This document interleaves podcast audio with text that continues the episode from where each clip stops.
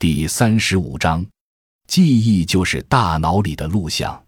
记得有一位哲人曾经说过：“人类是宇宙的精华，是万物的灵魂。”的确，自从有了人类，世界面貌就大大改观，文明程度也迅速提高。人类之所以能够推动社会进步，是因为他们拥有一个奇妙的器官——脑。人脑不仅能统帅人体活动，而且还是人类智慧的源泉。脑是人体各个器官中最精细、最发达、最重要的，而人脑的主要功能之一就是记忆力。脑确实能把人所经历的事物内容一点不漏地印记下来，需要的时候还能反映出来。记忆力强的人，脑内储存的信息量就特别大。